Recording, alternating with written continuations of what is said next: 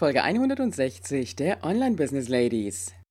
Äh, von heutigem Stand her, wo die Technik dann doch auf einem anderen Niveau schon ist. Willkommen bei den Online Business Ladies, der Podcast für den erfolgreichen Aufbau deines Online-Business als Female Entrepreneur mit Kompetenz, Herz und Leidenschaft. Erfahre, wie du dich und deine Expertise erfolgreich online bringst. Und hier ist deine Gastgeberin, mal pur und mal mit Gästen, Ulrike Giller.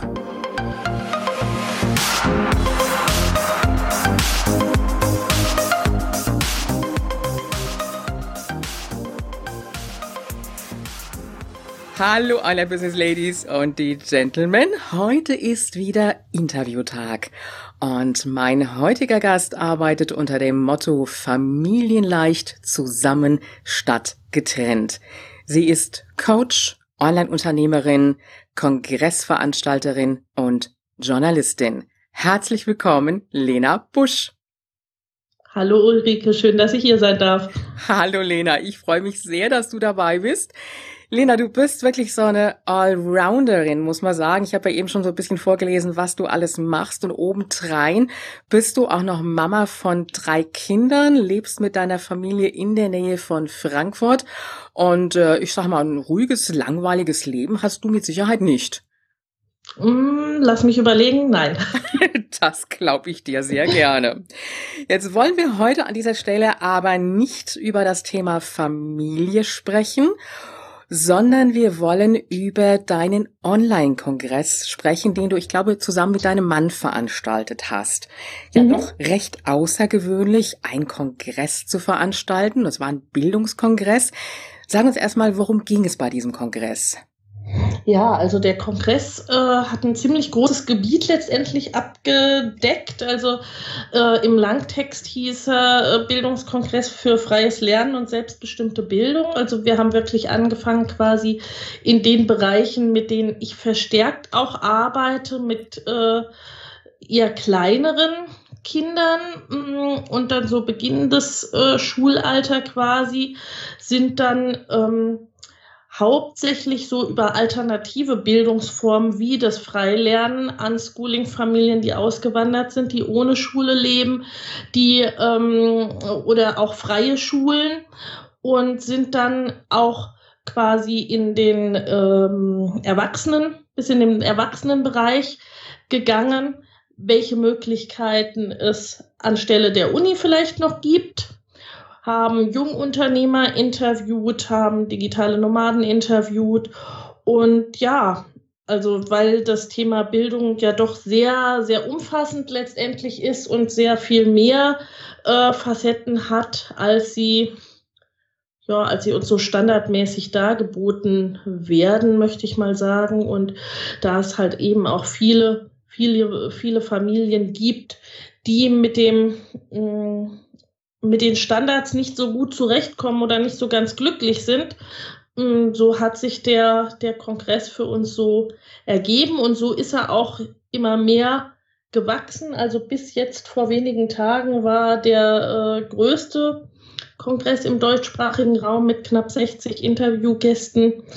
Und ja, jetzt äh, das ist schon beachtlich, würde ich an der Stelle mal sagen. Und im Grunde genommen ist, wenn man mal so das Ziel dahinter sich betrachtet, ja, das Ganze passend auch zu deinem Thema, was du hast.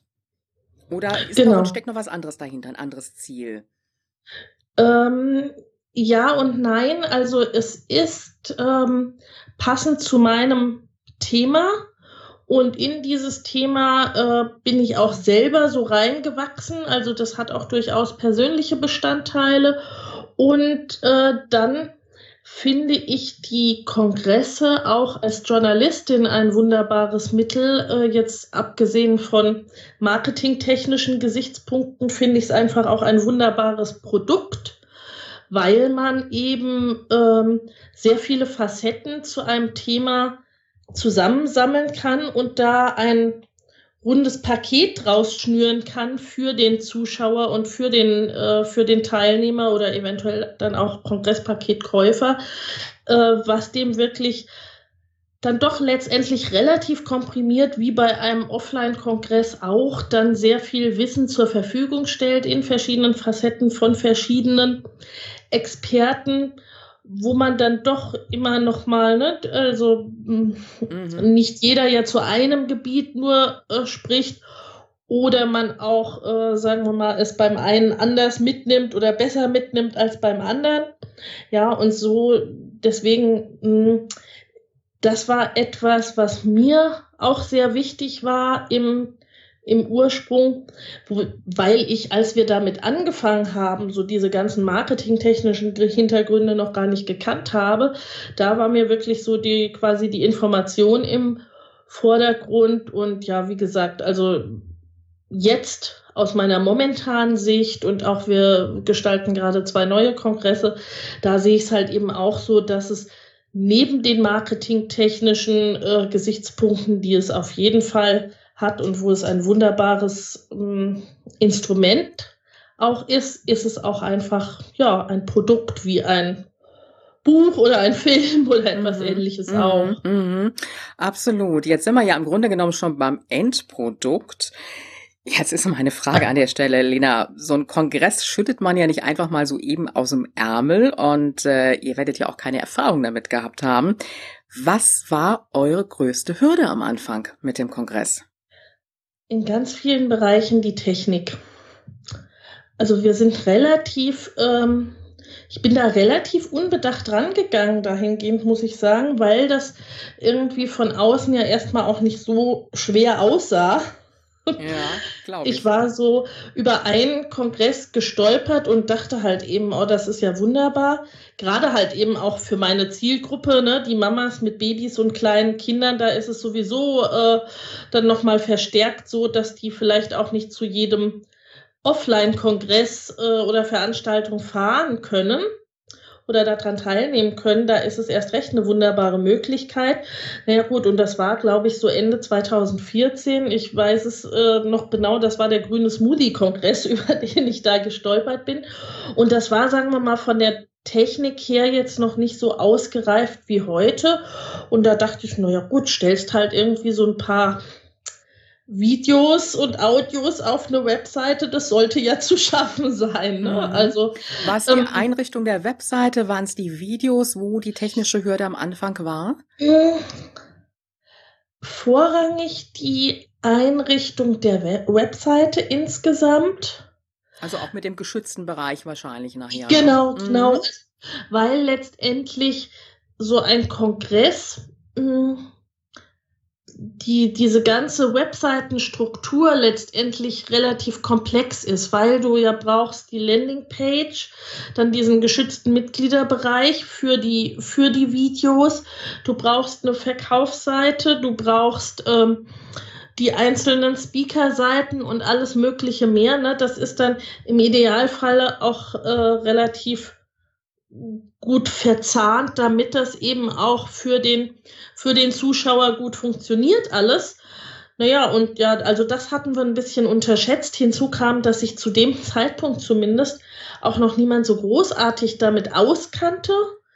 Und die, die so die ersten Kongresse begleitet haben von EDV-Seite her, die waren nicht so sonderlich scharf drauf, weil es äh, da, es war noch quasi nichts automatisiert und es war einfach dann auch ja von IT-Seite her ein riesen, riesen Aufwand, auch dann in, im Support, in der Betreuung der Teilnehmer dann. Weil du kannst dir vorstellen, wenn es dann so mehrere tausend Teilnehmer sind, die sich zum Teil ähm, eher für das Thema interessieren, als dass sie dann äh, vielleicht so sonderlich online-affin sind. Mhm. Und dann stapeln sich die Support-Anfragen äh, die dann wirklich ja in alle, in alle Richtungen hm, gehen können. Und so, deswegen sind wir so bei den wenigen, die sich auskannten, sind wir erstmal auch eher drauf gestoßen, so, hm, naja, muss ich jetzt nicht unbedingt nochmal machen, so ein Kongress, also so von der, von der Betreuung her. Und insofern hat sich das relativ hingezogen und nicht so einfach gestaltet.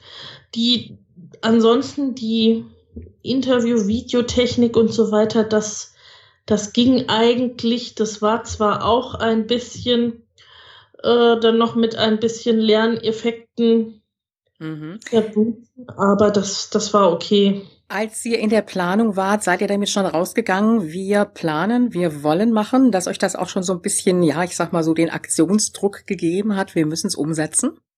Mm. Oder habt ihr es noch so im stillen Kämmerlein alles für euch gemacht? Nee, wir haben das dann, wir sind damit relativ schnell auch rausgegangen. Ich hatte so die, meine Wunschinterviewpartner äh, angefragt. Da war es beim Großteil so, also weil es ja zum Teil auch ein sensibles Thema ist, aber mh, hm, ein Großteil meiner Interviewgäste kannte ich persönlich, viele auch schon seit langer Zeit, dass wir uns kannten oder zusammengearbeitet haben. Und ähm, dann habe ich auch relativ schnell so die Interviewpartner so nach und nach auf meinem Blog vorgestellt und äh, nee, doch, also rausgegangen sind wir damit relativ schnell, mhm. hatten nur den, den Termin da dann noch relativ offen äh, das heißt, gelassen, haben ähm, was geschrieben wie im Herbst, ja. voraussichtlich im Herbst oder sowas. Für unsere Hörerinnen, die auch mal in die Richtung gehen wollen und sagen, ich möchte einen Online-Kongress planen, was würdest du empfehlen? Welche Vorlaufzeit ist gut? Also äh, von heutigem Stand her wo die Technik dann doch auf einem anderen Niveau schon ist, mindestens drei Monate, besser sechs. Mhm, denke ich auch, denke ich auch. Ähm, gibt es irgendetwas, wo du sagst, das würden wir heute im Nachhinein anders machen? Schwer zu sagen. Wie gesagt, wir äh, stecken gerade mitten in den Vorbereitungen für den nächsten. Insofern, man bekommt natürlich schon eine gewisse Routine. Mhm, genau. Manche Sachen sind jetzt technisch einfacher geworden, weil es, weil es inzwischen auch schon Automationen gibt, ne? Leute, die sich von EDV-Seite her auf Kongresse spezialisiert haben und alles Mögliche. Das macht die Sache natürlich deutlich, deutlich einfacher dahingehend. Und dann, ich glaube, ich habe jetzt inzwischen mh, hm, jetzt außer den rein journalistischen, also wirklich rein nur Kongress und ähnliche Interviews, jetzt glaube ich um die 100 geführt. Da bekommst du natürlich schon eine gewisse Routine mit der Zeit. Direkt anders machen, ich glaube nicht. Ich, ich glaube nicht. Also ich bin damals zu den Interviewgästen, wo es irgendwie machbar war, bin ich auch hingefahren oder dass man sich getroffen hat, ne, dass man das Interview persönlich äh, gemacht hat. Das habe ich diesmal jetzt auch wieder ähm, versucht, weil es einfach schön ist. Ne? Das ist dann nochmal eine ja. persönlichere Ebene teilweise, je nach Interviewpartner auch, ne, wenn die noch nie an einem Kongress teilgenommen haben. Und davon hatte ich sehr viele. Mm. Und ähm, ja, aber das ist natürlich auch aufwendiger dann letztendlich. Ja. Ne? Also, ist natürlich auch kein Muss, ganz klar. Das kann man dann auch über Skype machen oder über andere Tools. Diese Aufnahme, dass man das jetzt wirklich vis-à-vis macht, das muss jetzt nicht sein. Aber ich kann mir das gut nachvollziehen. Drei bis sechs Monate, denn bis ich die Interviewpartner wirklich zusammen habe, bis die Termine da sind und dann fällt mal einer aus. Und der ganze technische Background, da brauche ich einfach im Endeffekt wirklich die Zeit dafür.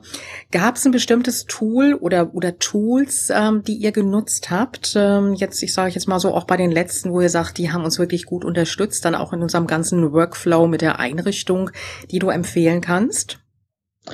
Also was wir äh, für die Interviews dann letztendlich hauptsächlich genutzt haben, äh, war eher Zoom als Skype.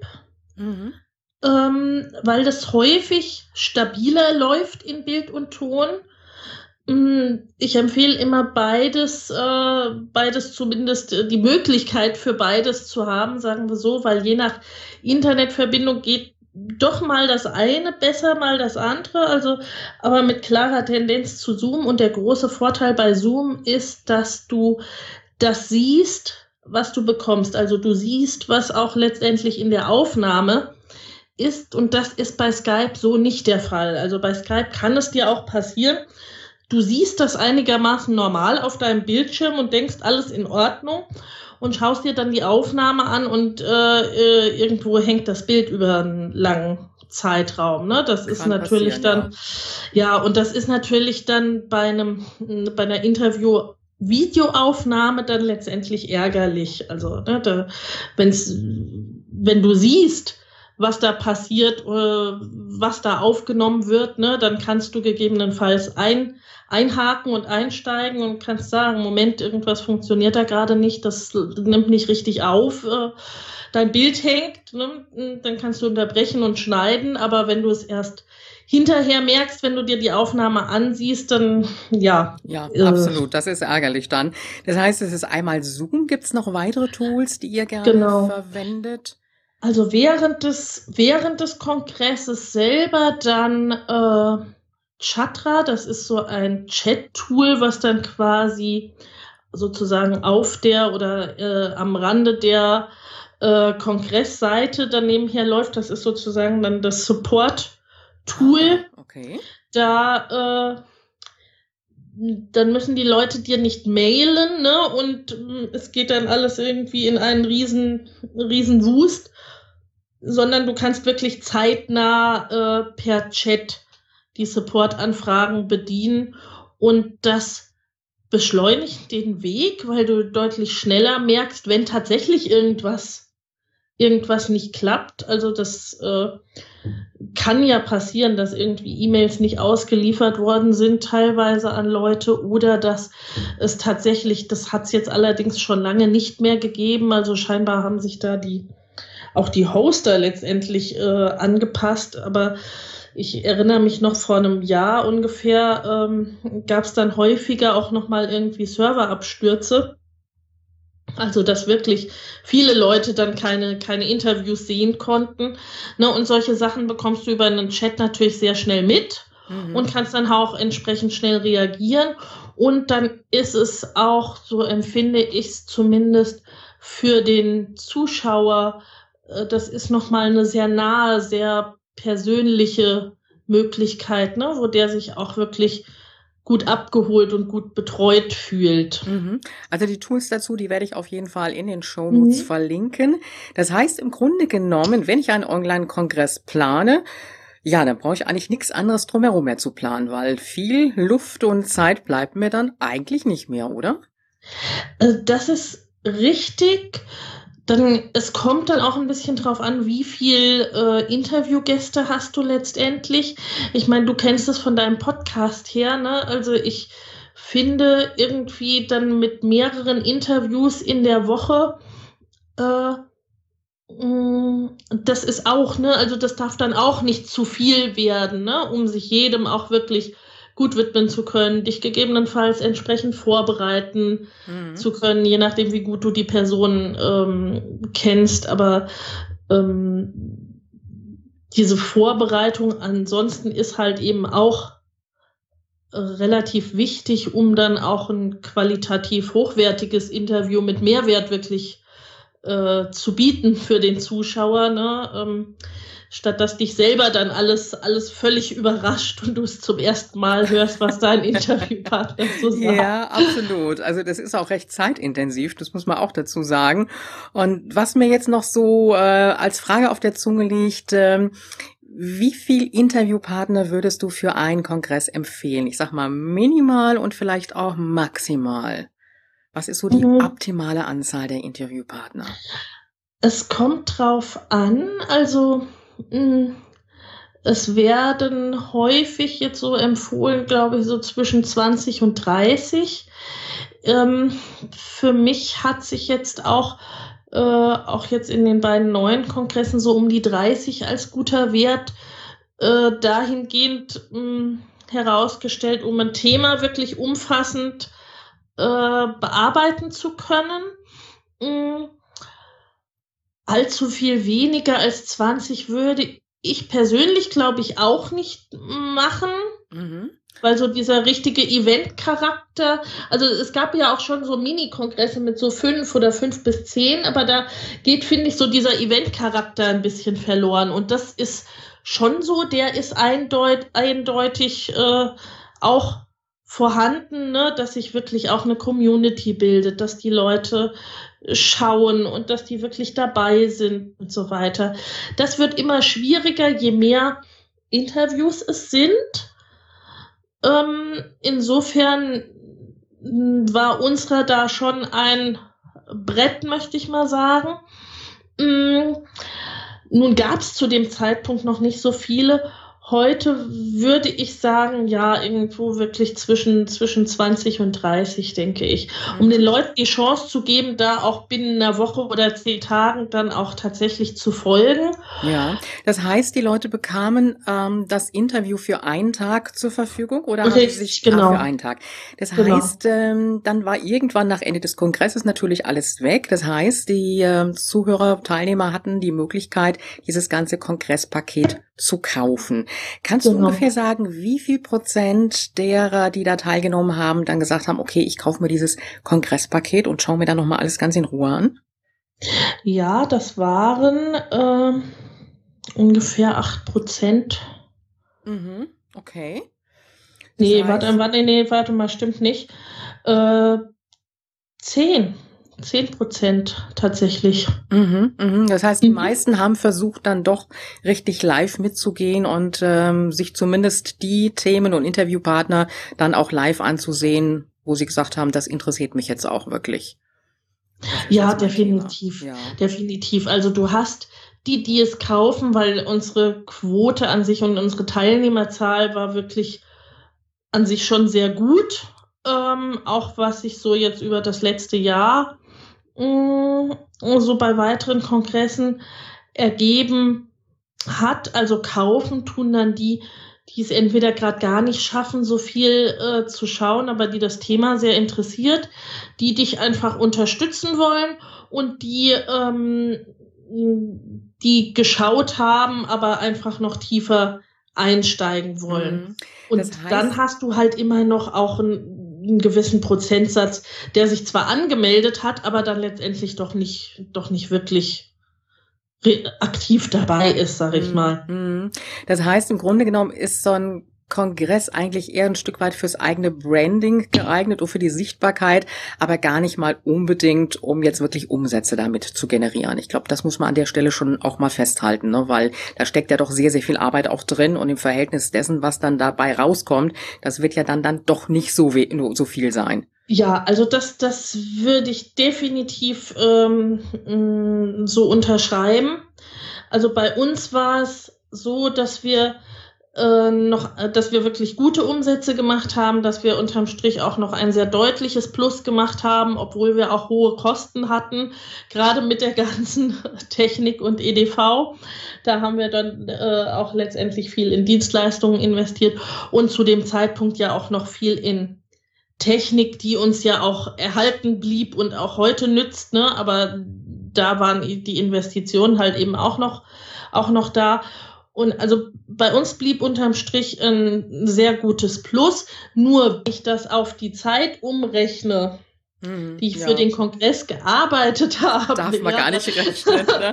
willst du den Stundenlohn natürlich auch nicht wissen, ja. ja so, ähm, Lena, kannst du unseren Hörerinnen noch einen wichtigen Tipp mitgeben, wenn sie sagen, ich möchte einen Online-Kongress starten? Einen ganz, ganz wichtigen Tipp es sollte ihr Thema sein. Also wirklich schon ein, nach Möglichkeit ein Herzensthema, mindestens aber ein Expertenthema, wo sie so neugierig sind, dass sie da selber auch noch wirklich viel tiefer einsteigen wollen und von ihren Kollegen, Mentoren, wie auch immer, äh, noch ganz viele Dinge wissen wollen und ähm, ja auch irgendwie dahingehend ähm, wirklich einen Mehrwert, einen bleibenden Mehrwert äh, schaffen möchten. Mhm, mh. Ich finde das eine ganz, ganz wichtige Aussage, was du da jetzt gemacht hast, dass es wirklich das eigene Thema auch ist und zu gucken, auch die Mehrwerte rauszuholen.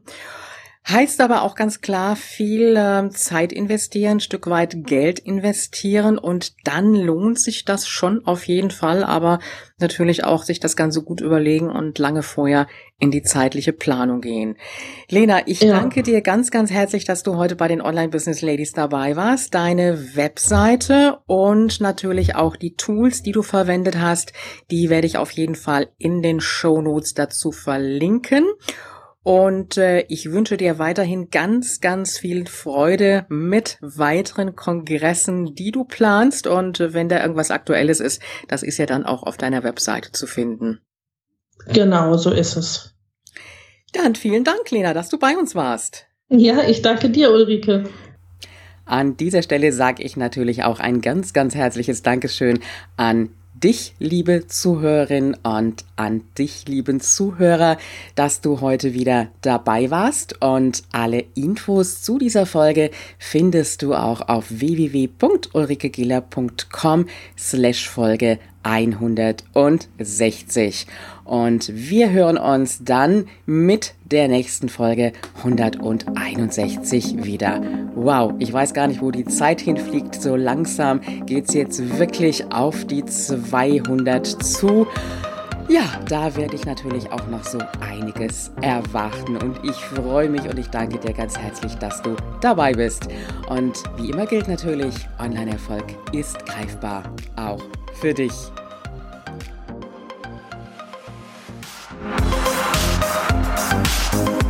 Wenn dir diese Show gefallen hat und du sie am Rechner hörtest, wie wäre es, wenn du neue Folgen einfach unterwegs am Smartphone hören könntest? Klingt gut? Dann besuche einfach ulrikegiller.com slash abo und verpasse keine Episode mehr. Bis zur nächsten Folge.